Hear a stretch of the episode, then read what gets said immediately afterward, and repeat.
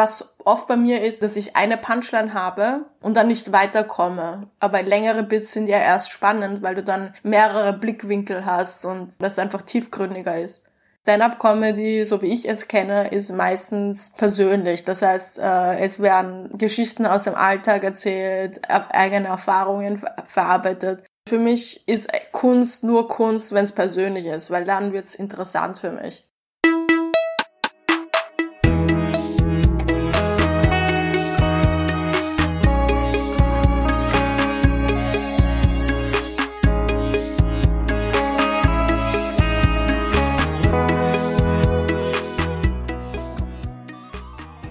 Herzlich willkommen bei Setup Punchline, dem Podcast über Stand-up Comedy.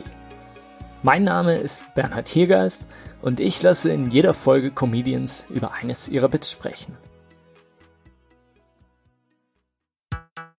Comedians bringen uns zum Lachen, also im besten Fall tun sie das, aber wie eigentlich? Dem wollen wir hier auf ein bisschen auf den Grund gehen. Dazu hören wir dann immer ein Bit, also ein kurzes thematisches Segment an Witzen und lassen uns erklären, wie kamen die Comedians auf die Idee, ähm, warum setzen sie ihre Pausen, wie sie sie setzen, warum die Punchlines, auf welchen abstrusen Vergleich sind sie besonders stolz oder auf welche bescheuerte Zeile können sie einfach nicht verzichten. Hier erzählen sie alles. Der Podcast ist Teil von Setup Punchline, dem Magazin für Stand-up Comedy. Unter www.setup-punchline.de gibt's Artikel und Interviews rund um Stand-up und Comedy und Humor im weitesten Sinne. Gibt's auch auf Facebook oder Instagram. Heute in der ersten Folge von Setup Punchline zu Gast, das heißt wegen Corona natürlich am Telefon, Erika Radcliffe. Erika ist eine Comedienne aus Wien, die ähm, heute in Berlin lebt und mehrmals die Woche auftritt. Wenn nicht gerade Ausgangsbeschränkungen sind, wenn man wahllos auf Shows in Berlin geht, ist die Wahrscheinlichkeit sehr groß, dass man Erika dabei trifft. Sie ist das Kind eines Österreichers und einer Japanerin. Darüber spricht sie sehr viel auf der Bühne und unter anderem über Sex, über Menstruation oder das Furzen. Das wird teilweise ein bisschen absurd. Den Gegenpol bei Erika bildet dabei die eiskalte Delivery. Also sie ist ein wunderbares Beispiel dafür, dass man Stand-up einfach live sehen muss und dass man es nicht einfach lesen kann. Bei Erika ganz besonders. Erika ist selbst nicht religiös, aber sie ist eben in Österreich aufgewachsen, also in einer Gegend, die kulturell und historisch sehr stark von der katholischen Kirche geprägt wurde.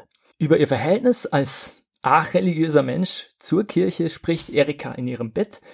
Das stammt vom Comedy Clash in Stuttgart im Herbst 2019. Jetzt viel Spaß mit Erika Radcliffe.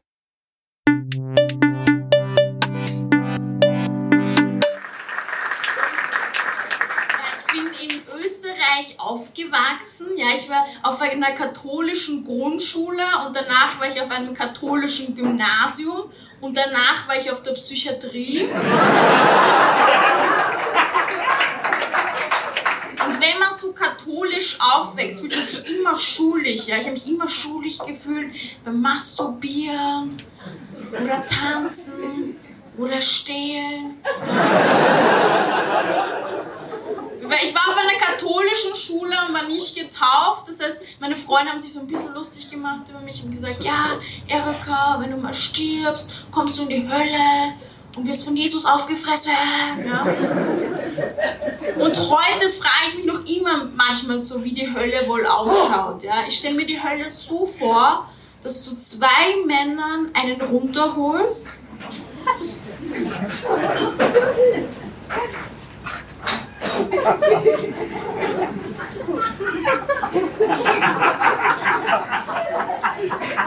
Für immer?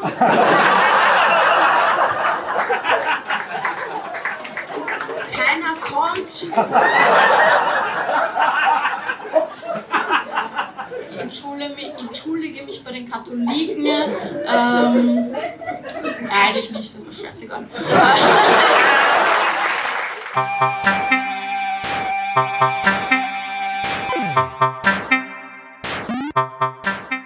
Ja, hallo, mein Name ist Erika Radcliffe. Ich bin Stand-Up-Comedian und mache seit circa fünf Jahren Stand-Up-Comedy. Seit drei Jahren so circa regelmäßig. Ich komme aus Wien, ich bin in Wien aufgewachsen und bin vor drei Jahren nach Berlin gezogen, um äh, Comedian zu werden.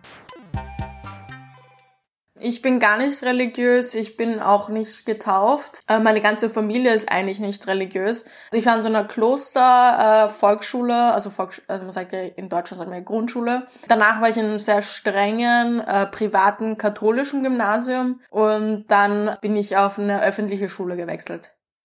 Für mich war Religion immer so ein Ausgrenzungsutensil quasi, weil ich, ich war eben nicht getauft, aber meine Eltern haben mich, mich immer auf eine, eine, auf eine strenge katholische Schulen geschickt, weil die besten Schulen in der Umgebung eben sehr katholisch waren. Ich kann mich erinnern, so, dass ich zum ersten Mal bemerkt habe, dass viele äh, zum Beispiel in so Gruppen waren, also Pfadfinder, ich weiß gar nicht, wie diese ganzen Kackgruppen hießen, diese katholischen Kindergruppen.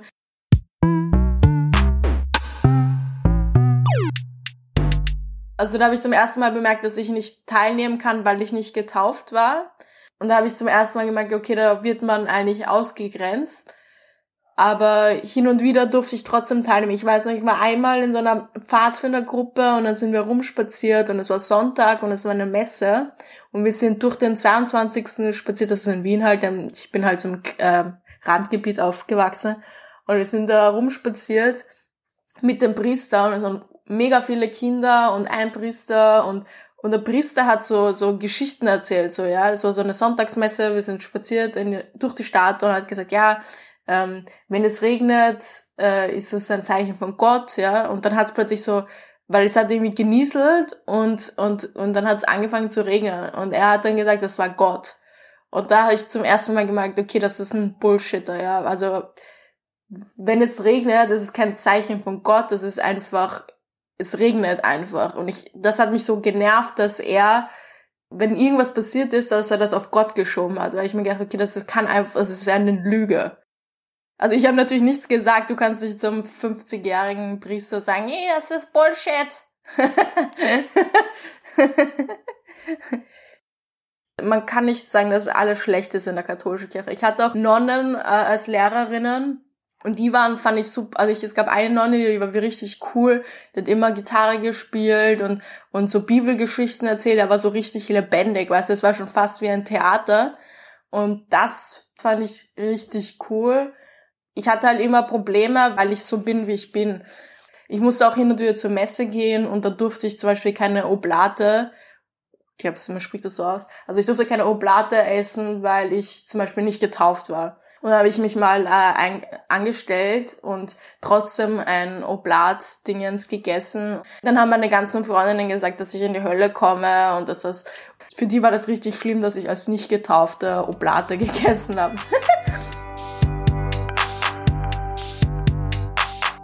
Ich habe äh, mir das Solo-Programm von Christoph Fritz angeschaut, also ein österreichischer Kabarettist und Comedian. Der hat sehr viel über katholische Kirche und Aufwachsen in Niederösterreich geredet. Bis davor habe ich gar nicht darüber nachgedacht, äh, wie ich aufgewachsen bin, ja. Und ich habe da ganz viele Parallelen gesehen, wo ich halt in Wien aufgewachsen bin. Das sollte eigentlich ein bisschen anders sein. Ja, und dann habe ich angefangen, was zu schreiben über die katholische Kirche. Es war dann viel länger, das Bit. Und dann habe ich das halt immer und immer wieder äh, gespielt. Und dann äh, ist es äh, viel tighter unter Anführungszeichen geworden.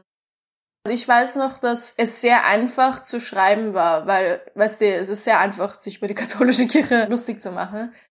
Ich schreibe immer alles ganz schnell ins Handy und dann versuche ich es gleich am gleichen Abend äh, auszuprobieren. Ich hatte ja am Anfang nur dieses katholische Grundschule, Gymnasium und dann Psychiatrie und das hat sofort funktioniert. Ähm, aber es ist sehr selten, dass ein Bit sofort funktioniert. Was oft bei mir ist, dass ich dann eben sage, dass ich eine Punchline habe und dann nicht weiterkomme. Es ist für mich sehr schwierig, ähm, dann so ein längeres Bit zu schreiben und aber längere Bits sind ja erst spannend, weil du dann mehrere Blickwinkel hast und das einfach tiefgründiger ist. Manchmal fällt mir dann auch erst auf der Bühne was ein. Manchmal äh, passiert es dann, dass du dann plötzlich irgendwie einen Geisterschlag hast. Sagt man Geisterschlag? Nein, oder? Geistesblitzers. das am Ende, wo ich sage, ja, äh, ich stelle mir die Hölle so vor, dass man zwei Männern runterholt, das ist, das ist erst ganz am Ende noch entstanden. Ich fand, ein Mann wäre irgendwie langweilig, so zu erzählen, weil jeder hat schon mal, jede Frau hat schon mal einen Mann runtergeholt. Und jede Frau weiß, wie anstrengend ist, einen Mann einen runterzuholen. Zwei ist eigentlich genau die richtige Menge, die irgendwie unangenehm wäre oder anstrengend. Und Gangbang geht einfach nicht so, ist einfach schwieriger darzustellen, weil ich gebe das Mikro dann weg und dann tue ich das durch zwei Männern einen runterzuholen. Wenn ich sage Gangbang, dann müsste ich hin und her. Ich meine, das, ich könnte das sicher mal versuchen. Vielleicht ist es dann lustiger. Keine Ahnung. Ich werfe nur Sachen weg, wo ich merke, es geht beim Publikum, es kommt beim Publikum nicht an. Mein Stil hat sich so entwickelt mit Pausen. Ähm, ich bin halt sehr langsam auf der Bühne. Für manche ist es auch zu langsam. Ähm, aber ich finde so für mich ist einfach der Gesichtsausdruck sehr wichtig und die Act-Outs und der Blick. Also ich habe äh, Videos, wo ich da viel, viel gereizter ausschaue oder viel genervter.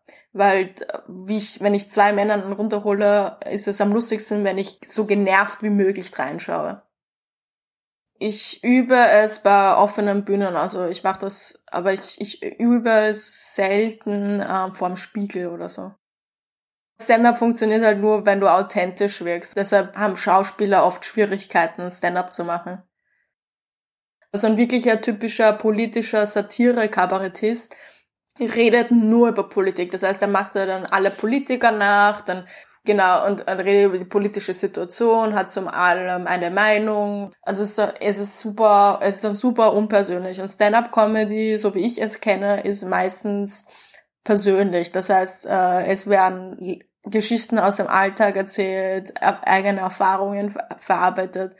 Und das ist für mich auch, also für mich ist Kunst nur Kunst, wenn es persönlich ist, weil dann wird's interessant für mich. Obwohl das alles persönlich ist und so weiter, ist, bin trotz, ist es trotzdem eine Bühnenfigur im Endeffekt, weil im Alltag rede ich nicht die ganze Zeit in Setup und Punchlines. Also es geht, das würde ja gar nicht gehen. Ähm, also ich würde sagen, das ist so eine, eine, eine, so eine übertriebene Personifizierung von mir.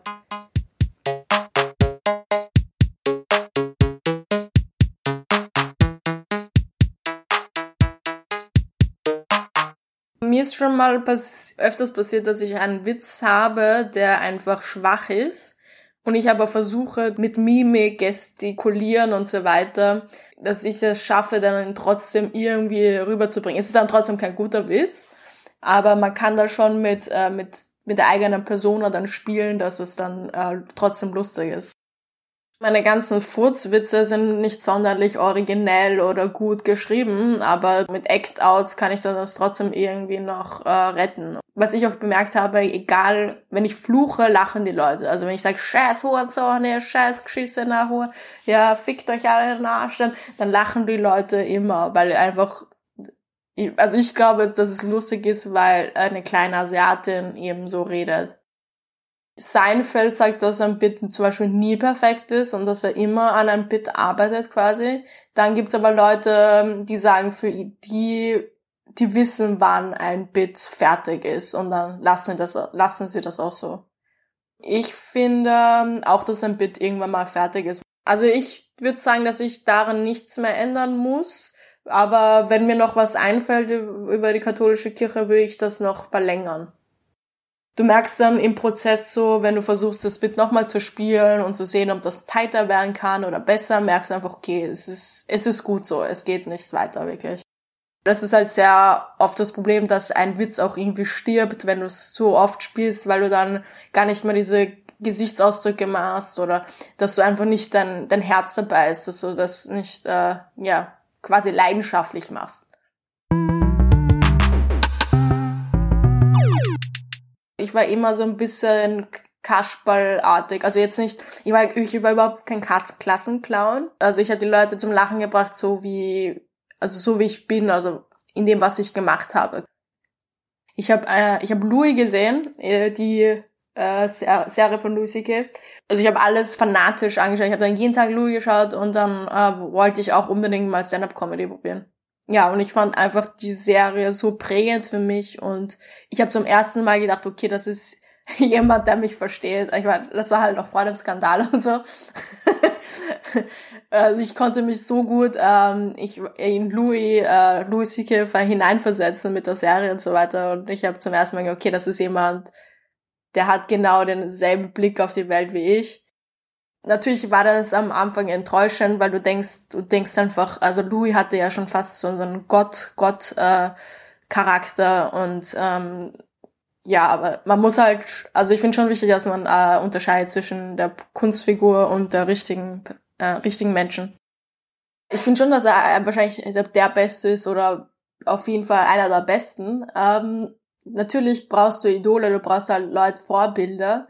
Aber trotzdem, also ich glaube, für die Männer war das, äh, in der Szene war es am Anfang sehr schwierig, überhaupt einzugestehen, dass er einen Fehler begangen hat oder beziehungsweise er eigentlich man kann eigentlich schon sagen, dass er kriminell war. Also das war schwierig. Ich glaube, dass viele Männer das noch immer nicht wirklich eingesehen haben, dass sie da, dass der überhaupt, dass das falsch war, was er gemacht hat.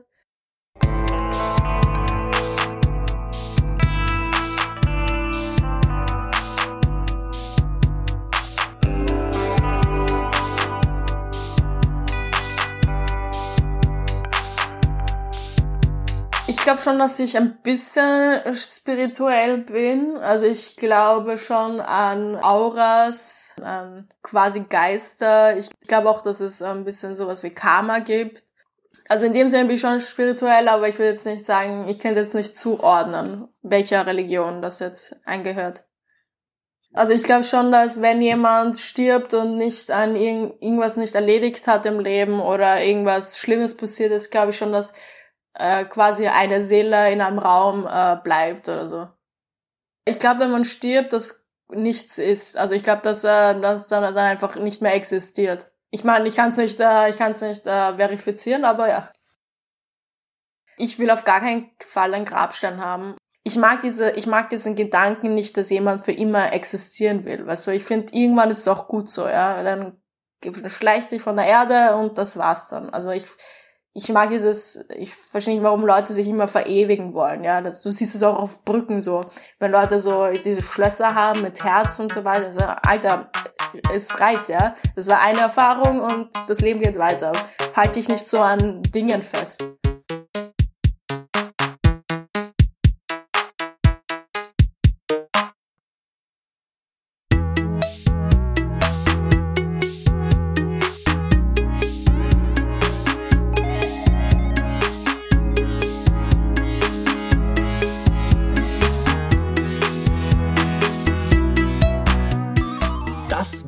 Erika Radcliffe mit ihrem Bit über die katholische Kirche. Das Bit, wenn ihr es nachhören wollt, stammt vom Stuttgarter Comedy Clash im Herbst 2019. Die Aufnahme könnt ihr unter anderem auf Erikas YouTube-Kanal finden. Erika ist auch auf Instagram oder Facebook und sie hat ihren eigenen Podcast. Awkward Brunch heißt der. Entweder ihr findet sie so, Erika wie Erika, Radcliffe wie R-A-T-C-L-I-F-F und E. Oder ihr schaut in die Beschreibung dieser Folge. Auch da stehen alle Links. Vielen Dank auch an euch, die ihr mit dabei wart. Wenn es euch gefallen hat, empfehlt www.setup-punchline.de weiter. Gibt's auch auf Facebook Setup Punchline oder auf Instagram Setup-Punchline. Macht's gut und bis zum nächsten Mal. Mein Name ist Bernhard Tiergeist und das war Setup Setup Punchline, ein Podcast über Stand-up Comedy.